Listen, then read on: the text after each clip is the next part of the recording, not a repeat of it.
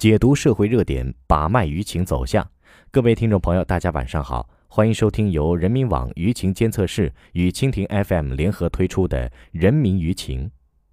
近日，一份由福建三明市宁化县直机关工作委员会签发的通报在网络引发热议。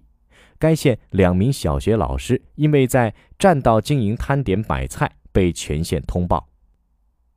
人民网舆情监测室数据显示。截止十月二十六号十七时，有关教师在占道摆摊点买菜被通报的新闻报道一千一百四十二篇，报刊文章四十七篇，博客文章一百零二篇，论坛帖文两百零四篇，微信五百五十三篇，微博两千四百八十一篇。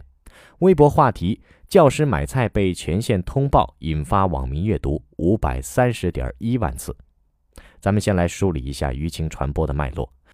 十月二十三号，网传图片显示，一份抬头为中共宁化县委县直机关工作委员会的关于公职人员违反城市管理规定的通报中，文件第一页列明，两名工作单位分别为红旗小学和城东小学的教师，因为在占道经营摊点买菜，受到通报处理。有网民质疑，宁化县这一做法用力过猛，舆情开始发酵。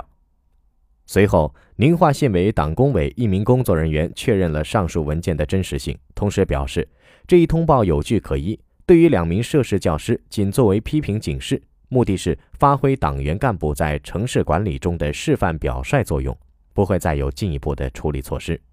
那十月二十五号上午，宁化县委宣传部称，网上的信息有一些不太准确的地方，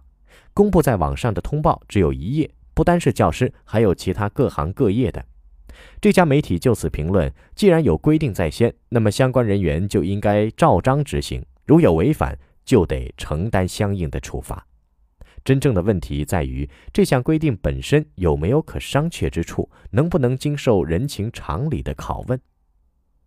十月二十六号，宁化县委县直机关工作委员会撤销对占道经营摊点买菜教师的通报，舆情开始回落。关注一下网民的观点。近一半网友认为相关部门矫枉过正，有网友说道：“不去治理占道经营，却折腾这些买菜的老师，本末倒置。”那三成网友表示应该从源头上治理，另有百分之十三的网友认为相关部门按规行事，教师做错应该接受批评。再来看媒体的观点，一方面，宁化县针对机关党员干部在城市管理行为规范涉嫌违法设定公民义务、限制公民权利。那《新京报》评论认为，立法法和党内法规规定暂行条例对地方党委政府规范性文件的出台做了严格规范，非法律法规不得对公民设定义务、限制公民权利，规范性文件更不能侵犯公民的人身和财产权利。何况寻遍国法、党纪都找不到处罚购买占道经营产品者的依据。对于党政机关而言，法无不授权不可为，那应加强对此类红头文件的合法性审查。对于明显违反制定规则、法理和公序良俗的红头文件，应予以废止。另一方面，检察日报发起“占道买菜被通报怎么看”的论点，那呈现出两种观点：被通报其实并不冤。就算县里的规定有不合理的地方，相关公职人员也应该通过正常途径进行反映，在规定进行修改或废止之前，应该严格遵守。对县里刚刚发布的规定置若罔闻，那往严重一点说，已经不是买菜的问题了。所以说，教师路边买菜被通报，其实并不冤，除非是县里的规定没有传达到学校，老师们不知情，那样的话可以另当别论。如果当事教师是明知故犯，按规定被通报，就没有任何的不妥之处。如此管理不可取，加强城市管理没有错，但是在开出的具体药方上，却不能不考虑其可能引起的副作用。就像宁化县这样，不把工作精力和智慧用在如何引导和治理摊贩占道经营上，反而去忙着暗访、偷拍和通报在摊贩上购物消费的教师，那由此带来的副作用。恐怕不是当地政府和有关部门能够承担的期待。一则通报批评，事情的缘由也不算复杂，却因当事双方的不同看法而成为新闻热点，那的确有些耐人寻味。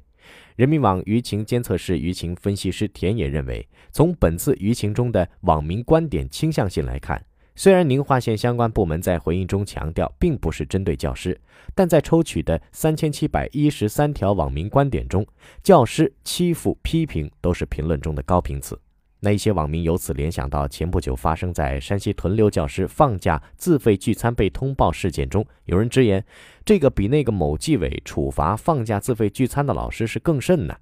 由于互解互谅，不少网民自动导向教师那一方，表现出了强烈的情绪化特征，甚至有网友延伸出教师地位太低、好欺负的观点。